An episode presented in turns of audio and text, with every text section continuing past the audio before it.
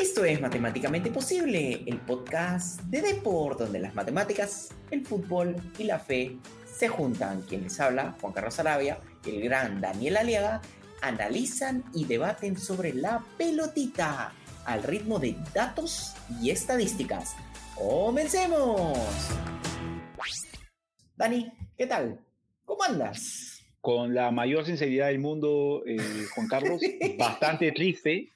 Quizá es eh, la, la vez que menos expectativa me ha generado la Navidad, porque sigo pensando en que ya no hay mundial, que después de casi un mes eh, dejamos de ver eh, fútbol del más alto nivel, porque me mantengo y creo que el Mundial lo ha eh, justificado y lo ha terminado por asentar. El fútbol de selecciones sigue siendo superior al fútbol a nivel de clubes. Así que básicamente eso, Juan Carlos, triste pero emocionado porque el día de hoy tenemos un programón. El día de hoy vamos a hacer nuestra revisión de lo que fue el Mundial a nuestro estilo. y, y, quedo listo y quedo expedito para que me digas, Juan Carlos, cómo arrancamos y con qué. Pero recuerden, antes. Sí, sí, sí, sí. sí. el programa, escúchenlo. Estoy en modo, en modo bielcista. Es. Uy, te voy a hacer un comentario ahí sobre Bielsa. Espérame, espérame. dale, dale, dale. Escucha cada semana, todos los viernes, en Depor, en Spotify, Apple Podcast y visítenos en depor.com si les gusta el programa y además, si se les pasó algunos programas, también pueden regresar a ellos. Así que no se, no se preocupen y recuerden que si les gusta el programa, chapen su celular, manden su dedito con su estrellita ahí en Spotify y ayúdenos a crecer para que sigamos creciendo. Y ahora sí, Dani, voy con todo. Estoy triste, así, voy así, estoy triste, pero también estoy expectante de un lindo programa, así que te lanzo los temas de ahora. Vamos a hablar, obviamente, obviamente, vamos a hablar de la final, una final picantísima. Vamos a hablar del tercer y cuarto puesto que tuvo también temas bien interesantes. Hacer un review veloz del Mundial, sobre todo de dos temas que a mí me encantaría que rebotemos, Dani. Uno es, te la pongo así, ¿cuál es la mejor atajada del Mundial? ¿Y cuál es el mejor gol del Mundial? Y, y además también el tercer tema es ¿Qué nos dejó el Mundial? Innovaciones tácticas, nuevas reglas, eh, entrenadores, etcétera, etcétera, etcétera, ¿no? Así que, ¿qué te parece si comencemos y me dices, por favor, qué te pareció la final del Mundial? A ver, vamos, vamos con todo, Juan Carlos, pero eh, mira, ha sido un final, ha sido una finalaza. Eh, el juego de Argentina en la primera parte, hasta antes de que el partido se ponga 2 a 1, eh, fue notable por parte de Argentina porque fue la propuesta de un equipo diferente a lo que venía proponiendo antes. O sea, no fue una Argentina que eh, esperase al rival o que jugase en función del rival. Fue una Argentina muy parecida a la Argentina de la finalísima tan ninguneada, tan ninguneada, tan maltratada, que, que esa no era Italia, que Argentina no podía jugar así contra un rival de verdad. Bueno, Argentina jugó como mandan los cánones del fútbol sudamericano ante Francia, quizá una de las selecciones más potentes eh, de Europa, y, y, lo pasó por encima. O sea, lo de Argentina juntándose por el medio, jugando a dos toques y otras veces intentando hacer cosas de cracks en la cancha, poniéndole pausa, bajándole el ritmo, fue notable. Pero una vez que apareció Mbappé como elemento determinante en el partido, siento que lo de Francia, también cambiando de sistema, dejó de jugar Francia a ese 4-3-3 por un 4-2-4, un 4-4-2 bastante ofensivo, bastante físico, le generó problemas a Argentina y sobre todo lo que es Mbappé. Siento, eh, Juan Carlos, que estamos frente al futbolista per se más determinante en la actualidad.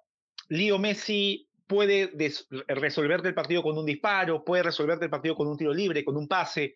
Neymar puede generar, puede estar 89 minutos caminando la cancha y generar una sucesión de paredes y marcar un gol. pero lo de Mbappé, eh, y, que creo que es que la última jugada del partido, minuto 120, Mbappé amagando a todos los que se le presentan antes de que Dybala reviente el balón, creo que demuestra que, que Mbappé per se, por sí mismo, es un futbolista determinante y quizá el futbolista más importante individualmente en el fútbol actual. ¿Cómo lo ves tú, Juan Carlos? Sí, estoy de acuerdo contigo, pero también hay una cosa que voy a agregar, pero te lanzo algunos datos sobre Mbappé. Por favor, por favor. En verdad, datos sobre el partido. Francia pateó recién su primer tiro en el minuto 67 de Colomani que le mandó afuera. El primer tiro al arco, arco, fue en el minuto 80, el gol de Mbappé que tenía un 7% de probabilidad de entrar. Entonces, y con eso lo empata Francia. Sí.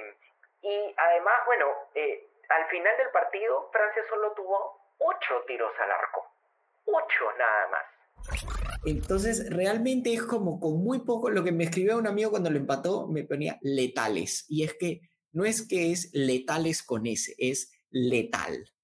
Eh, es como, es, es probablemente ahorita el mejor jugador ofensivo de los últimos años, tranquilamente, y por lo que se viene, se viene muchísimo más. Pero acá hay un tema también, no solo la letalidad de, de Francia, creo que es importante dentro de eso, y, la gran virtuosidad para meter goles de probabilidades muy bajas, sino te lanzo otro dato también sobre ese partido. Argentina tuvo un pase por acción defensiva de nueve pases presionó al rival con una ferocidad enorme de solo permitirle nueve pases. Y hubo unas cuantas jugadas donde eso es un promedio, pero tú veías, por ejemplo, cuando, y este es un tema táctico, cuando Francia la tenía en los, los bordes del, campo, o sea, por ejemplo, Teo Hernández, por dar un ejemplo que es eh, hacia, hacia el lateral, salían tres a querer presionarlo. Entonces, presionaba con aún mayor ferocidad y con mayor cantidad de gente. Yo creo que lo que le pasó también a Argentina es que se agotó. Porque además tuvo, y acá te lanzo otro dato. Tuvo 54% eh, de posesión de la pelota y tuvo 19 tiros en general eh, en el partido. Entonces, ¿qué es lo que quiere decir? Argentina propuso, propuso, propuso, defendió con, con mucha, mucha intensidad y luego pues el, segundo gol le quita, eh, Coman le quita la pelota a Lionel Messi y lanza el centro para, para Mbappé, que Mbappé en una media volea mete un golazo. Y, así se empate ese partido, ¿no? Sí, sí. Ahora, e, es cierto, es cierto, eh, Juan Carlos, eh, que, que, digamos, la denominación de, de, de letalidad atribuida a Mbappé suena mucho más justo que atribuírselo a la selección francesa por lo visto, Mbappé marcó tres goles de penal, convirtió otro gol para el equipo francés, fue el, jugador que lo mantuvo vivo al equipo francés ante un rival superior en el mayor, en mayor parte del partido como Argentina, incluso en los momentos de caos, eh, Argentina siguió siendo más peligroso que Francia. Nos quedamos con la imagen de Colo Muani a punto de marcar un gol ante eh, el Dibu Martínez, pero pero eh, Lautaro eh, siguió errando goles, o sea, mientras pareciera de que una sola opción para Mbappé es oro, para lo de Lautaro pareciera este Lautaro que una sola opción se le hacía un mundo de poder culminarla en gol.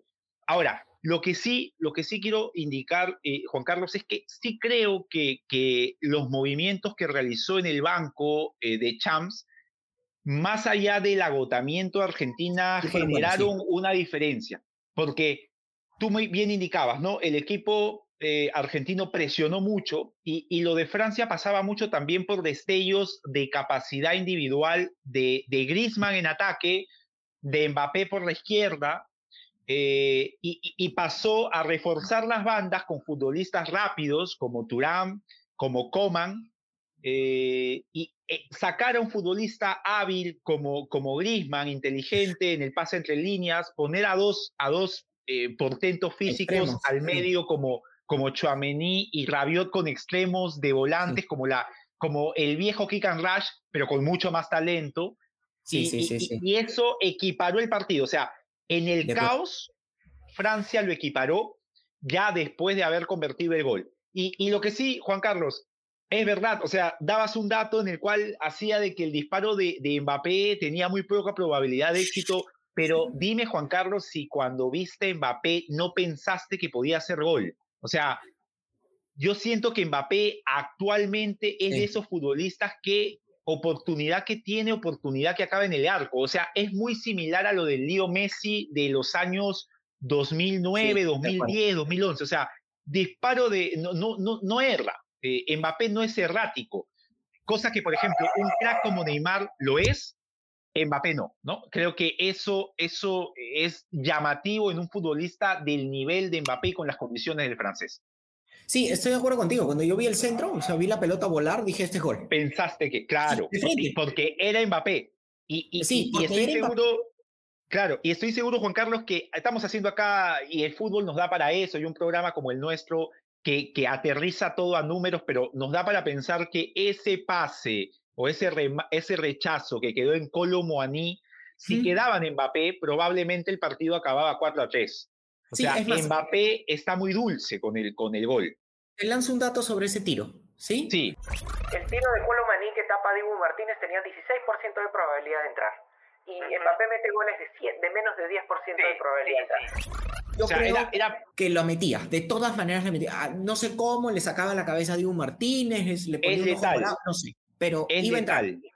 o sea, eh, eh, Mbappé es un delantero jugando en la banda izquierda, o sea, Mbappé Mbappé no, no es un extremo, Mbappé no es un, un, media punta, no, Mbappé es un delantero jugando en la banda izquierda y que lo puede hacer también por el medio y que lo puede hacer de punta junto con otro, como jugó al comienzo de su carrera al lado De, de Radamel Falcao. O sea, Mbappé es un delanterazo, o sea, probablemente sea en la actualidad el mejor delantero del fútbol mundial, así que, que, que da gusto, da gusto realmente, Juan Carlos, a ver, que sí sí, haber visto un buen equipo como Argentina y haber visto un jugador maravilloso como Mbappé, ¿no? Un delantero maravilloso el francés. Quería rescatar un tema que decías que justamente con los cambios, justamente con, Turán y Colomani, hicieron que justamente Francia se volviera mucho más vertical, o sea, mucho más veloz, además menos pesado. Y acá te lanzo un dato sobre eso. Eh, Francia en ese verticalidad de 25. El promedio de verticalidad del torneo fue de 17 ¿Qué quiere decir esto? Que literalmente Francia cambió drásticamente desde el minuto 40 que hizo los cambios a un fútbol drásticamente de frente hacia el arco contrario con pases, porque esto mide la verticalidad. y encarar. No solo encarar en, correr, sino pases que van de frente hacia el arco contrario y no tanto laterales. Eh, lo cual es impresionante y cómo cambiaron drásticamente el esquema, ¿no? Claro, era, era un poco, o sea, el, medio campo de Francia eran eh, Chouameni y Rabiot, que eran, tratar de recuperarla armando un cuadrado con los otros dos centrales, jugarla a los costados siempre un escalón más arriba e ir hacia el frente. Y, ese fútbol de, de, Francia le generó daño y creo que es capaz con esa calidad de jugadores, porque sí, Turán todavía no es una estrella mundial, Polo Maní o él probablemente no lo sean, pero son jugadores con una calidad técnica depurada que jugando así pueden generarte problemas. Entonces, eh, es verdad, y es un muy buen dato lo que dice Juan Carlos, porque se sentía eso, o sea, se sentía que Francia era recibir e ir, recibir e ir, ir un martillo, ¿no? Un martillo que en algún momento iba, iba a generar esa, esa diferencia que le permitió generar los goles y acortar la distancia y luego empatar. Sí, fue un lindo partido, te digo honestamente fue un lindo partido, pero también, y no hay que quitarle lustre esto a Dani, ¿Qué te pareció el partido de Marruecos con Croacia? Me gustó un montón, incluso quiero confesar que, que tras bambalinas estuvimos nosotros conversando sobre el partido, hablamos mucho creo sobre el partido en la previa, más que en la final me parece. Eh, me gustó, me gustó, mucha la, la, me gustó mucho la propuesta inicial de Croacia. Siento que, que, que, a Marruecos el arranque del partido le costó por un tema físico. Eh, pero me gustó también la respuesta de Marruecos, que fue una continuidad de lo que ocurrió contra Francia. O sea, una Marruecos que puede hacer daño, que es capaz de generarte situaciones de riesgo, que siento que con un delantero diferente, con una estrella, no mundial, pero con una estrella de nivel octavo de final de la Champions League, eh, podría haber conseguido incluso más cosas. Eh, o sea, no te digo de delantero a Salah, te digo tener de delantero a un eh, a, a, Bubacar, eh, a, un delantero de ese tipo, a un Chopo Motín, siento que, hubiese tenido siento que, que, hubiese tenido muchas más opciones Marruecos ante los rivales que enfrentó, sin, sin desmerecer lo hecho por Enesiria, pero, pero Enesiri se quedaba corto a veces de cara a, aprovechar las situaciones de riesgo del equipo, del equipo marroquí. Acá te lanzo un dato que es alucinante. Este, el Marruecos-Croacia fue el único partido en todo el Mundial para Marruecos que tuvo más calidad de ataque que su rival. Croacia tuvo apenas 0.7% de calidad de ataque, metió dos goles. Y Marruecos tuvo 1.4 de XG y, no, y solo pudo meter un gol. Pero sí. es como son los contextos, ¿no? Este, los contextos. Es impresionante, además. Es como. Eh, eh, eh, por ejemplo, solo Juan Carlos, o sea, el, comentario que das es, es, fundamental porque, por ejemplo, leía gente decir, oye, Croacia tenía Orsic, Croacia tenía, podía atacar, podía ir.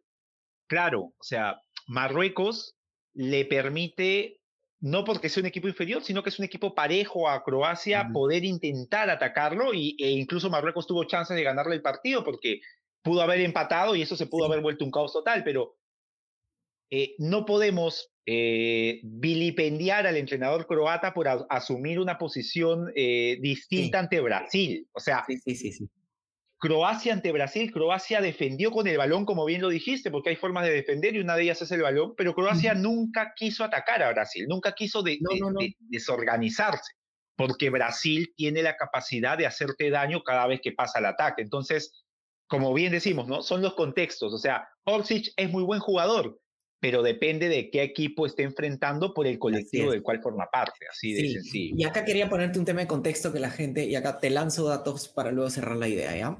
Croacia tuvo 51% de posesión de la pelota, Marruecos tuvo 49%, Croacia pateó 12 veces al arco, Marruecos 9. Sin embargo, a pesar de tener más tiros al arco, la calidad de tiros que tuvo Marruecos fue mucho mayor en comparación de Croacia que tuvo más tiros pero menor calidad. Entonces... Eh, ¿Cuál es mi punto acá? Es, ok, Croacia ganó, pero también introduciendo tiros difíciles. Recordemos que el golazo que hizo Guardiol tuvo apenas, acá te lanzo el dato, 7% de probabilidad de entrar nada más. Pero recuerden una cosa y quiero que, que nuestros queridos oyentes y videntes que siempre nos escuchan es, la posesión no es todo y no nos centremos con ese tema de la posesión. Y creo que una, un tema que estoy adelantando un poco es tácticamente, la posesión no es todo, sino es el ser efectivo, creo que es lo que más ha resonado dentro de este mundial. Y es, no es porque tengas más tiros o porque tengas más posesión de la pelota vas a ganar el partido, sino es con lo que tienes, cuánto puedes encajar. Sí, Ahora, es cierto que, bajo esa perspectiva también eh, aquellos equipos que confían en, su poder en las áreas, podría determinar pues que, de repente uno diga, oye, este equipo me ganó y yo lo tuve, le tuve la pelota y, y pateé un montón de veces la, y pateé un montón de veces o llegué al área o parecía que le generaba peligro, pero va a determinarse también todo por la confianza que tengas tú en los que atacan y en los que defienden, ¿no? O sea, a final de cuentas es como dices, no creo que se hace mal cuando se quiere reducir el fútbol a un solo elemento. Al final de cuentas, el fútbol puede ser muchas cosas y puede ser una sola a la vez. Puede ser el gol que determina el resultado de un partido, como puede ser también un montón de hechos que al final nos dan la lectura de lo que ocurrió. Recuerdo un muy buen amigo mío español que me preguntaba cuando nos juntamos hace un par de días, me decía, ¿y cómo le ganas a Marruecos? ¿Cómo España le podría haber ganado a Marruecos este, le dije, a ver, es bien sencillo, España tuvo, y acá les lanzo el dato sobre ese Marruecos a España. España tuvo más de mil pases en ese partido y tuvo dos tiros al arco. Marruecos simplemente le hizo una, una defensa compacta y lo movió como un péndulo. Y yo le decía, y acá tú hiciste el comentario, estoy al estilo Bielsa. Bielsa, con su estilo, hubiera encontrado la forma de romper esa, esa, digamos que defensa compacta de Marruecos, porque él, y acá agrego el tema táctico, Bielsa lo que hacía es arrinconaba a todos hacia un lado y dejaba un uno contra uno, un wing contra un lateral y lanzaba la pelota al otro lado para poder hacerse el espacio ah, para y justamente romper el, péndulo, ¿no? Ahora, ahora, es cierto también, Juan Carlos, que probablemente lo que fue eh, una crítica a España ahora pudo haber sido, si ese disparo de Sarabia al último minuto entraba y no chocaba en el palo, una alegoría al toque y lo que fue terquedad se, puso, se pudo haber convertido en, oye, qué convicción la del equipo español que nunca abandonó el discurso. Entonces, lo que quiero, lo que quiero decir es, eh, como bien dices tú, ¿no? Al final lo que determina es la efectividad. si España, con, y el contexto, o sea, si España conseguía marcar Sarabia ese gol a la última, eh, hubiésemos estado ante un, y, si hubiese, hubiese, salido a la palestra toda esta discusión eh, bizantina, Juan Carlos, de por qué defiendes, por qué atacas, que la posesión, que, o sea, Marruecos tuvo un plan, España tuvo un plan, al final de cuentas, eh, eh, eh, cada equipo tiene la convicción en su plan y, eso les va a dar o no el resultado y la ejecución lastimosamente pues termina siendo evaluada en virtud a quién ganó. Así que igual, igual creo que, que es valedero, ¿ah? las discusiones sobre fútbol son, son notables y hacen que sean divertidísimo todo esto, pero también, como bien dices, es el contexto, es la efectividad, es el gol. O sea, en el fútbol el bien más preciado es el gol y por eso Mbappé es el jugador que es. O sea, Mbappé tiene mucho gol. Mbappé patea al arco y la pelota entra, en estos momentos al menos. Es que al final del día, y con esto te digo para, sí, después si quieres nos vamos a una pequeña pausa, pero no, el bien más, el bien más preciado dices que es el gol. Para mí, el único bien es el gol. O sea, porque ese es lo que define después cuando se acaben los 90 minutos. Pero ¿qué te parece después con mi frase rimbombante vamos a una pequeña pausa y luego volvemos para hablar sobre el mejor gol y la mejor atacada. ¿Te parece? Vamos.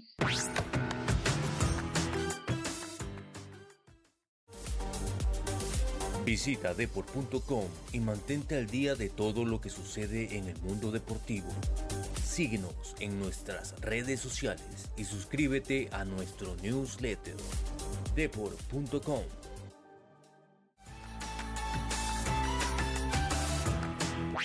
Y volvemos, esto es Matemáticamente Posible, el podcast de deporte donde las matemáticas, el fútbol y la fe se juntan.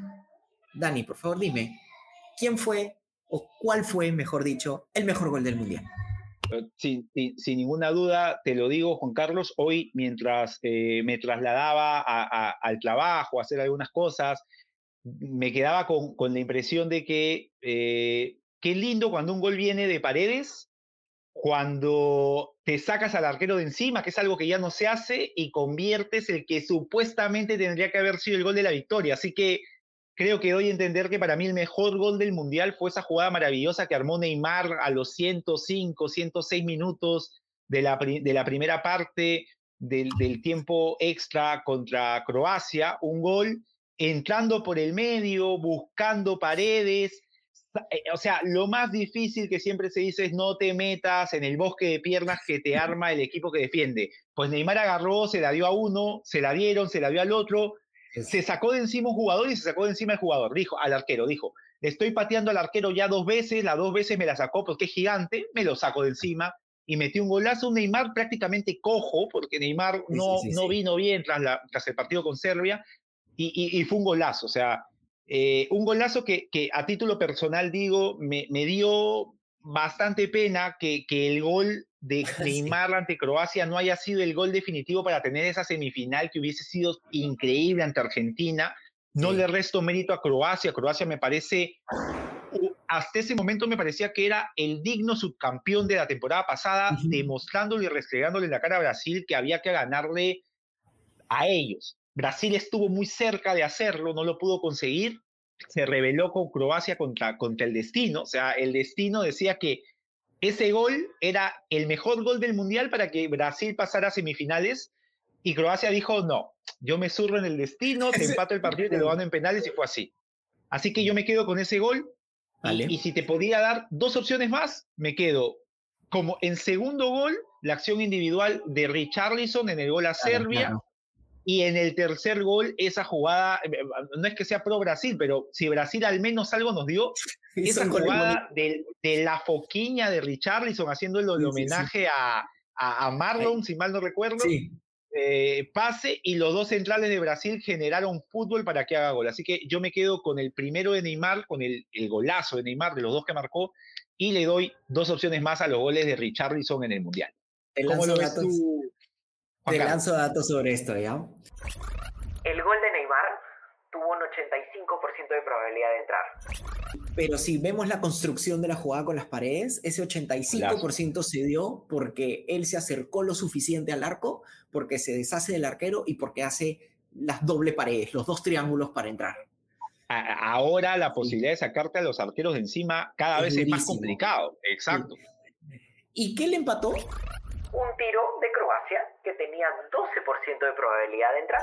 Y ese es el otro dato con, que te con doy. Siete, con siete futbolistas brasileños en ataque. Yo no, Así es. no entiendo. O sea, la impresión que me da Juan Carlos y, y, me resulta algo llamativo es que muchos dicen, no, nah, pero es que es Brasil, Brasil ataca. No, yo creo que lo que pasa ahí es que Brasil estaba muy sistematizado. Es como que el robot sí. dijo, ya, la tenemos, abrámonos, sí, puntas abiertos, y no entendió el partido lo que requería, que era, oye, lánzasela a Neymar y que Neymar haga lo que pueda sí. arriba, que era un poco eso. Sí, sí, sí, Pero sí, bueno, de acuerdo contigo. El mundial es así. El mundial, el mundial es, así, es así. Así y de debo, difícil. Y debo confesarte que ese gol de Neymar también estaba en mi top 2, uh -huh. pero mi top 1 por el contexto es el gol de Holanda contra Argentina, uh. el segundo gol ah, que tenía. Les lanzo el dato sobre ese gol. Ese gol tuvo un 16% de probabilidad de entrar. Y fue muy bueno por el contexto. Yo lo estaba viendo con un amigo y los que me conocen, y, y bueno, Dani, esto no te va a sorprender a ti, los que, si, los que lean el libro de Matemáticamente Posible tampoco se van a sorprender con mi comentario, es, él me dijo, ¿quién rayos se le ocurre hacer una jugada preparada a la última jugada del partido? Y yo volteo y le contesto a Luis Vangal. ¿Para qué decir más? Para mí ese fue el mejor gol del Mundial por el contexto, porque se dijo, ya me la juego gol de DT. completa. Gol de DT, claro. Gol de DT, entonces la verdad que espectacular, porque además también lo deja solo, se mueve un poquito y, y la define bien, pero más claro, allá de la cuando... definición es el gol del DT. Sí, sí, sí, sí. O sea, sí, me, me, te, te, te, la doy por el contexto, por sí. la por la forma. En ese momento todos están con las pulsaciones a mil, todos quieren ser héroes. El que se para frente a la pelota sí. probablemente quiere reventarle el arco al arquero. Así y, y, y, tuvieron la, la, la, la, la fineza, la tranquilidad, la convicción de jugarla así y convertir. Porque si tú das un pase y el jugador le rebota y se pierde, no pierdas duda que todos van a decir, oye, ¿quién da un pase claro, claro. al final? ¿no? Patea el arco, hermano. Ya, no, no la pateó, la dio, salió y fue un golazo, Juan Carlos. Sí, sí. sí. Y, y, a mí me encanta el gol de Neymar, de, repito, por, porque por las dos, los dos triángulos que se armó antes, ¿no? Sí. Pero y acá, Dani, yo te la mando, ¿no? Es, ¿Cuál fue la mejor atajada del Mundial? A, a, acá sí, sin lugar a dudas, me quedo con una doble atajada del que para mí, más allá de Bono y más allá de Livakovic, pero siento que no haya pasado más de los octavos de final, fue el arquero del campeonato, que fue Chesney eh, Chesney ante Arabia Saudita en un partido que lo normal, creo yo, probablemente en los números al final Polonia lo gana bien, pero hasta ese momento la impresión era que Arabia era un equipazo y que le iba a ganar a Polonia. Nunca lo había visto Arabia así.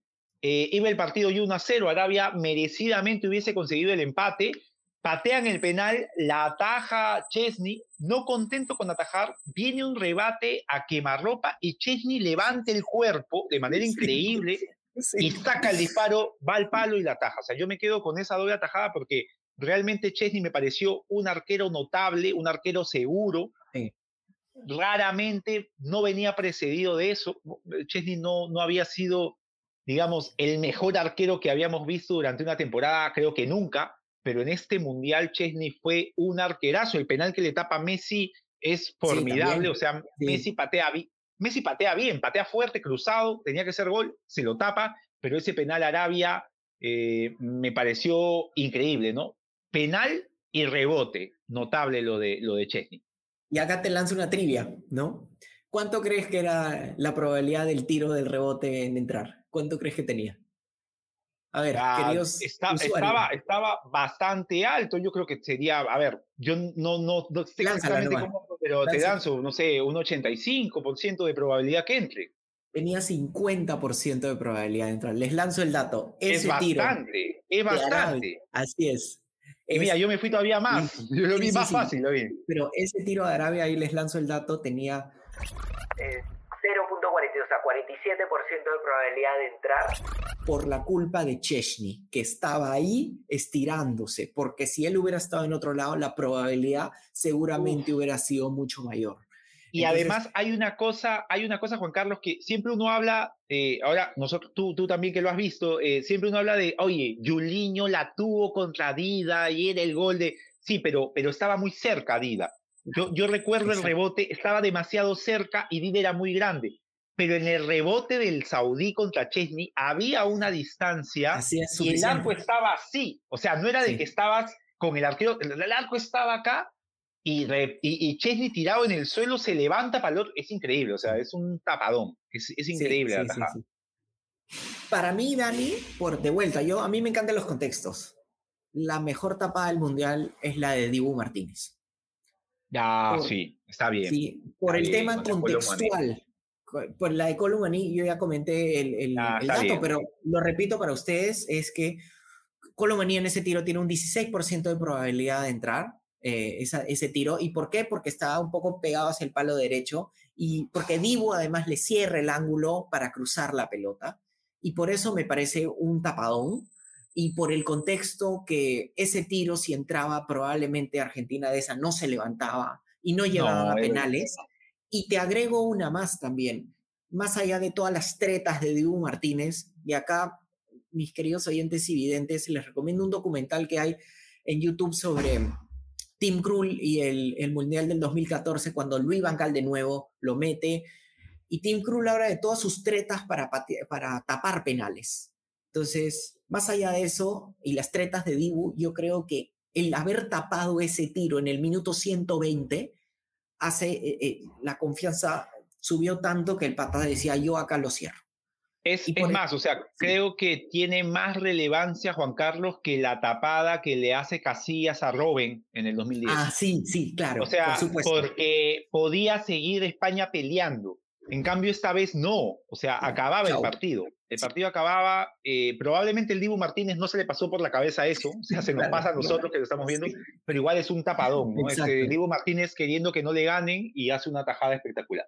Sí. Que es algo que le había faltado al Dibu, ¿no? Cada vez que le pateaban al arco parecía que había posibilidad de gol, pero acá le patearon al arco y se metió un tapadón. Así es, tal cual, tal cual.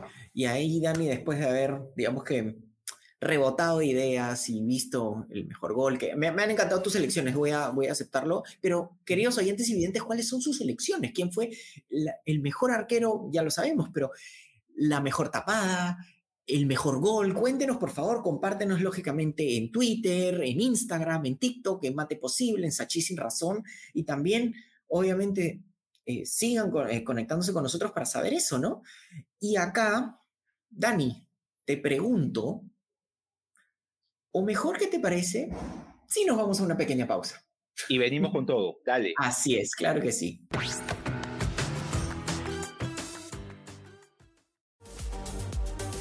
Visita deport.com y mantente al día de todo lo que sucede en el mundo deportivo. Síguenos en nuestras redes sociales y suscríbete a nuestro newsletter deport.com.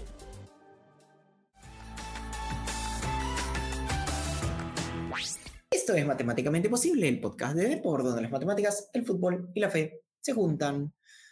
Dani, por favor, y ya como para meterle sazón al final, más que un review, dime por favor para ti cuáles fueron lo que más te sorprendió del Mundial en términos de innovaciones tácticas, qué es lo que te gustó, te disgustó, sobre todo el tema táctico y los cambios de ahora, y también, por ejemplo, las nuevas reglas, todo ese impacto que, que es un mundo nuevo para todos nosotros. A, ver, con respecto al tema de, innovaciones tácticas, más que innovaciones tácticas, lo que me sorprendió de buena manera es que eh, pareciera que los equipos de menor nivel, a través del juego de posición, eh, mm. tienen mayores armas de poder enfrentar a sus rivales. Quizá no tanto en el resultado, pero sí en el desarrollo del partido. Haber visto a selecciones como Canadá, hacerle partido a Bélgica, hacerle partido a Croacia hasta donde le alcanzó, eh, lo de Estados Unidos siendo de por sí ya un buen equipo, logrando imponerse por momentos en el juego a selecciones de mayor calidad individual como la inglesa, por ejemplo, porque en buena parte del partido Estados Unidos no pareció estar más cerca De, hacerlo, pero sí pareció imponerse al juego del rival, eh, me hace pensar que es una buena, es un buen camino para los equipos que no son tan poderosos, en comparación a ser un equipo como Costa Rica y, no como en el 2014, sino como en el 2018, adopta, 2022, adoptar más una posición pasiva de esperar. Si tienes la posibilidad de hacerlo, hazlo y te va a salir bien, pero al parecer Costa Rica tampoco tenía mucha fortaleza defensiva. Me imaginaba una Costa Rica un poco más dinámica, eh, parecía la del 2014, quizás siguiendo las, lo, que hacen en la CONCACAF con Canadá y, Estados Unidos sería un buen camino. Así que creo que ya no es tanto así, sino más lo que hace Canadá, lo que hacen buenos equipos como Estados Unidos, que creo que ese es el camino que este mundial demuestra para los equipos menos poderosos eh, a seguir. No me caso con el, con el juego de posesión, pero creo que para ciertos equipos eh, es una buena alternativa para hacerle frente a los más poderosos. ¿Tú cómo, cómo lo viste en ese aspecto, Juan Carlos? Ahí quiero, quiero entender una ¿Juego de posesión o juego de posición? Posición, Ah, ya, de posición. Ok, ok. Ahí yo estoy de desacuerdo contigo, pero... Ya. Y, siento también, ¿sabes qué? Eh, y acá te lanzo el dato, un dato repetitivo, ¿no? Mil pases, dos tiros al arco. Entonces, el, el juego de posición de la forma más como tergiversada juego más tradicional. ¿ah? O sea, España, España era mucho más tradicional que lo que hacían Estados Unidos y Canadá. Así es, eh, por eso, hay un una forma tergiversada de pensar que el juego de posición es pasarte la pelota miles de veces, literalmente, hasta encontrar el, la, la, mejor posición para, para tirar un, un, disparo al arco, ¿no? Para mí, una, una cosa que me ha encantado son dos cosas que quería decirte. Creo que tres cosas. La primera es que creo que incluso eh, el juego de posición mal ejecutado, creo, y el tiquitaca, creo que va a tener como una especie de muerte o golpe muy fuerte por el caso de España. Ese es uno, ¿no? Los mil pases que hablamos. El, segundo tema que quería contarte es, a mí me encantó el tema de, este sí el mundial de la presión, ¿no? que te lo permite el juego de posición. Sí, y, eh, sí, es verdad, es válido, el, bien hecho, sí es este, sí te lo permite. Acá les lanzo datos sobre eso. Arabia contra Polonia tuvo un PPDA, o sea, pase por acción defensiva de 8. Canadá, además, tuvo un, pase por acción defensiva de 9 contra Bélgica. Igual que Argentina contra 9, Túnez contra este, Francia tuvo de 10. ¿Qué es lo que te quiero decir con esto? Que te estoy poniendo Túnez que quedó en primera ronda, Canadá que quedó en primera ronda, eh, Arabia que hizo un buen mundial, Marruecos tuvo una posición eh, también, un pase por la acción defensiva intenso en ciertos partidos, sobre todo en, semifinal, y Argentina campeón mundial, que también tuvo eh, casi una, una cantidad de pases bien parecida. Entonces, este es el, mundial de la presión, que sí, te lo permite el, juego de posición, como tú bien dices, pero creo que los equipos ahora, ya sean chicos o grandes, ya no es que el Manchester City, porque tengo mis múltiples estrellas y porque Guardiola es mi técnico, entonces por eso voy a presionar, o Jurgen Klopp, sino que es desde Renard hasta Scaloni, ah, en fin, no importa. Eh, ese es el fútbol que ahora tenemos ahora. Y la tercera cosa, acá otro dato es... 10 offsides y 3 goles anulados en el Arabia Saudita contra Argentina.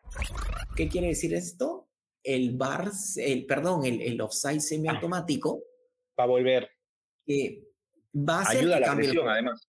Ayuda, exacto, exacto, súper de acuerdo contigo. Ayuda a la presión, lo cual va a ser para nosotros oyentes y videntes y, consumidores de fútbol, o sea, que vemos un montón de fútbol, eso va a hacer que el juego va a ser más táctico y a su vez también más entretenido. Eh, pero hay, hay, algo sí, hay algo cierto, o sea, siempre que, que algo se, se hizo eh, canon, por utilizar un término en el fútbol, eh, digamos, llevarlo al fútbol, siempre sale su contraparte. eh, a, la, a la presión que probablemente eh, se vuelva top en estos mundiales, de repente, nuevamente empiezan los equipos que quieren darle la vuelta a esto, a tener volantes de buen pie al medio, a intentar tenerla más, a intentar reunir a Brozovic, Kovacic y Modric, como ocurrió contra Brasil, y tenerla, o también buscar jugadores en banda que sean capaces de pasar la presión y llegar. Eh, yo recuerdo mucho, eh, Juan Carlos, que para el año 2000, creo que 2007, si mal no recuerdo, hay un partido eh, Milan-Barcelona. Eh, el Barcelona ya, digamos, de, de, juego de posición, de mucha presión, y hay un gol del Milan a través de Alessandro Pato, creo que es el 2010, 2009, no recuerdo exactamente, pero Alessandro Pato en el Milan, no, 2011. Alessandro Pato quita la pelota, la tira hacia adelante, sale de la presión y marca un gol.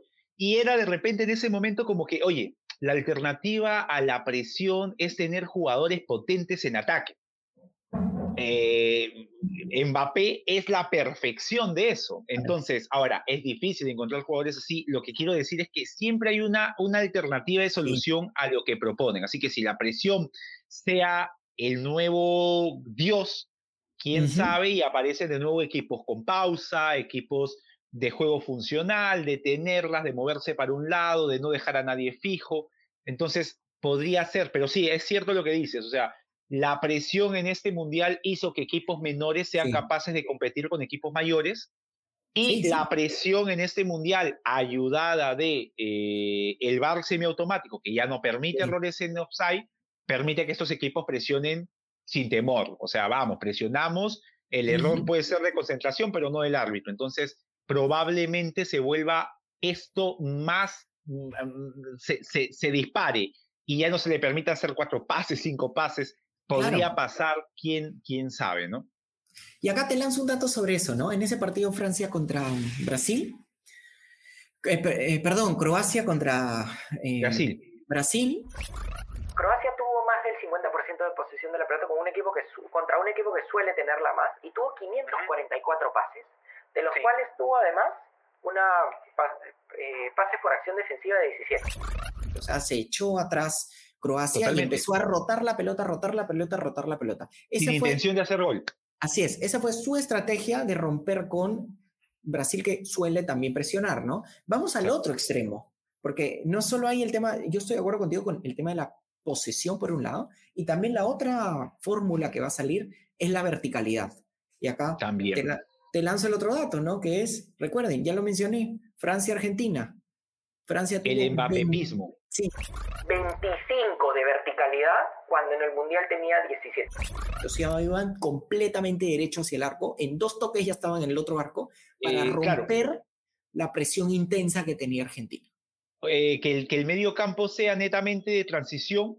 Nadie, o sea, ni, ni Chouameni ni Rabiot son jugadores de posesión y que todo lo demás sean atacantes. Los dos extremos, los dos delanteros y los dos laterales. Sí, es una posibilidad también. O sea, justo lo que te comentaba, la, la, esa, ese gol icónico de Alexandre Pato que fue, te rompo la posesión con un solo jugador, Mbappé puede ser el abanderado de eso. Así que es posible que también esa sea la respuesta. Sí, estoy con tristeza porque se acabó el Mundial, pero estoy muy emocionado de lo que se viene este año, o bueno, mejor dicho, el próximo año.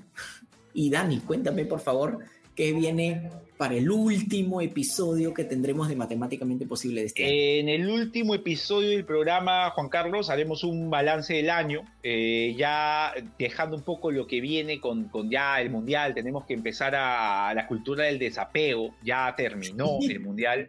Así que eh, un poco lo que viene, lo que viene en Liga 1, lo que se viene aquí nomás, ya en enero tenemos Juventud de América, tenemos inicio de Copa Libertadores, en febrero tenemos Champions, así que eh, es un poco valorar lo que ocurrió, un balance del año y ya ir proyectándonos a lo que se nos viene en el arranque del 2023, que va a tener fútbol por montones.